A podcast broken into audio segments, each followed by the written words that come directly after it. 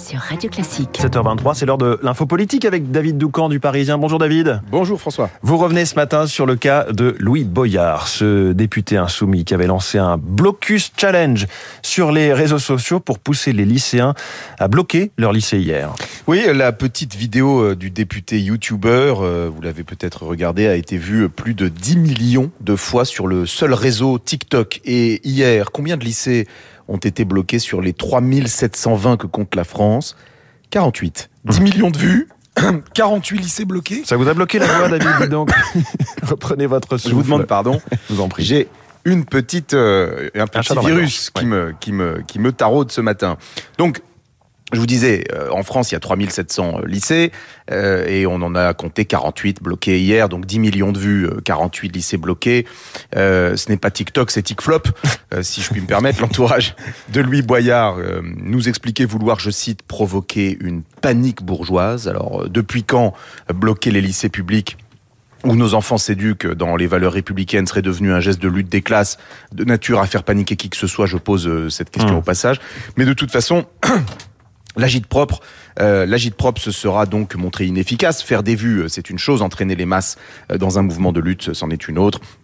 Cela, au fond, euh, a quelque chose de rassurant. Euh, la jeunesse ne se mobilise pas sur ordre via TikTok ou Instagram. Donc un ratage complet de la part de ce député euh, Louis Boyard ou Boyard. Pourquoi un, tel flop selon vous, David Doucan? Bah, Je dirais que son blocus challenge, pour, pour vous le rappeler, visait à offrir une visite de l'Assemblée nationale à une équipe de bloqueurs tirés au sort. Alors premièrement, le Palais Bourbon n'est pas un joujou qu'on offre en récompense. Cela peut sembler basique comme principe, mais enfin, je le rappelle quand même. Deuxio, Bloquer un lycée est illégal, euh, article 431-22 du Code pénal. Euh, le fait de pénétrer ou de se maintenir dans l'enceinte d'un établissement scolaire dans le but de troubler la tranquillité ou le bon ordre de l'établissement est puni d'un an de prison et de 7500 euros d'amende. La mission euh, d'un député est d'écrire la loi, pas d'appeler à la violer. Bref, tout cela n'est pas sérieux. Et lorsqu'on essaie d'embrigader la jeunesse, il faut commencer sans doute par la prendre au sérieux. Ce sur quoi LFI échoue euh, dans les grandes largeurs. Euh, depuis le début du mouvement social, les groupes d'action insoumis sont pourtant à plein régime euh, pour inonder les facultés de tracts et d'affiches. Alors pourquoi? Parce que l'extrême gauche sait qu'elle ne pourra pas empêcher les réformes par la voie démocratique. C'est donc le chaos qui est recherché. Louis Boyard applique le précepte de Karl Liebknecht, marxiste allemand du début du XXe, qu'il cite à tout va la jeunesse est la flamme de la révolution. Hmm. Pour l'instant, alors que les premières épreuves du bac commencent dans deux semaines, euh, les lycéens choisissent plutôt sagement euh, de ne pas jouer avec le feu. Merci, c'était David Doucan, l'info politique. Vous revenez demain euh, en ayant pris une petite tisane.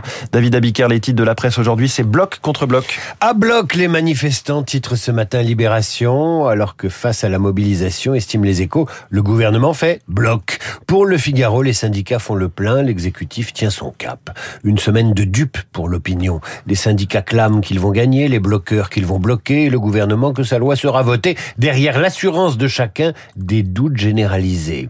Voilà pourquoi le Midi Libre titre le coup de poker quand le Télégramme parle du pari risqué du blocus. Le reste des unes va à la journée de lutte contre les violences faites aux femmes et puis un autre sujet s'impose, c'est le foot. L'égalité c'est pour quand se demande la montagne quand le Parisien et l'équipe font la une sur Mbappé, l'équipe qui titre à quelques heures de Bayern PSG la journée de la flamme. Merci David Abiquière à tout à l'heure 8h30. Bonjour Renaud Blanc. Bonjour François. Le programme de la matinale. Eh bien comme tous les mercredis, nous parlerons cinéma avec Samuel Blumenfeld. Samuel et les sorties de ce 8 mars sur grand écran. Trois films ont retenu son attention.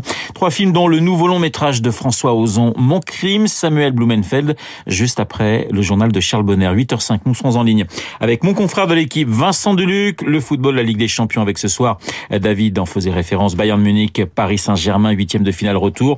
Un enjeu sportif bien sûr, mais pas seulement. Paris et le Qatar, peut-être, peut-être la fin de l'histoire en cas de défaite. Vincent Duluc dans le journal de Lucille Bréau. 8h15, dans les stars de Guillaume Durand recevra Jérôme Fourquet, politologue et directeur du département opinion à l'IFOP. Jérôme Fourquet, auteur de La France sous nos yeux, aux éditions du Seuil. Vous n'oubliez pas Esprit Libre à 8h40. Esprit Libre avec l'académicien Marc Lambron et le philosophe Pascal Bruckner. Esprit Libre juste après la revue de presse de David. Mais tout de suite...